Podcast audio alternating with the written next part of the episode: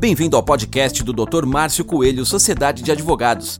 Experiência e modernidade colocando a advocacia a seu serviço.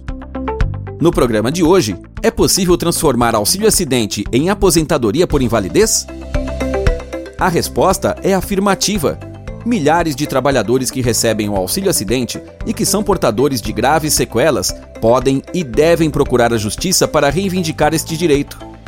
Porém, a transformação do auxílio acidente em aposentadoria por invalidez acidentária só será possível através da abertura de uma ação de acidente do trabalho, uma vez que é muito difícil o INSS conceder esse direito a nível administrativo. Entretanto, deve ficar claro que a sequela que o trabalhador ostenta em decorrência do acidente sofrido deve ser suficientemente grave para justificar essa pretensão.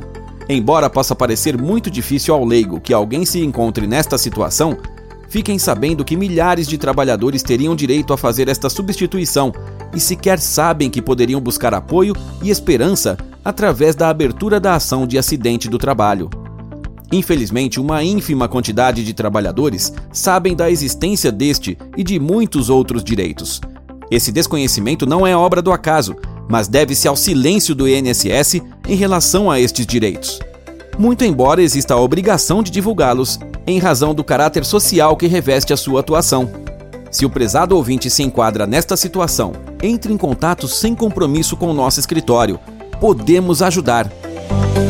Este é o podcast do Dr. Márcio Coelho, Sociedade de Advogados. Experiência e modernidade colocando a advocacia a seu serviço.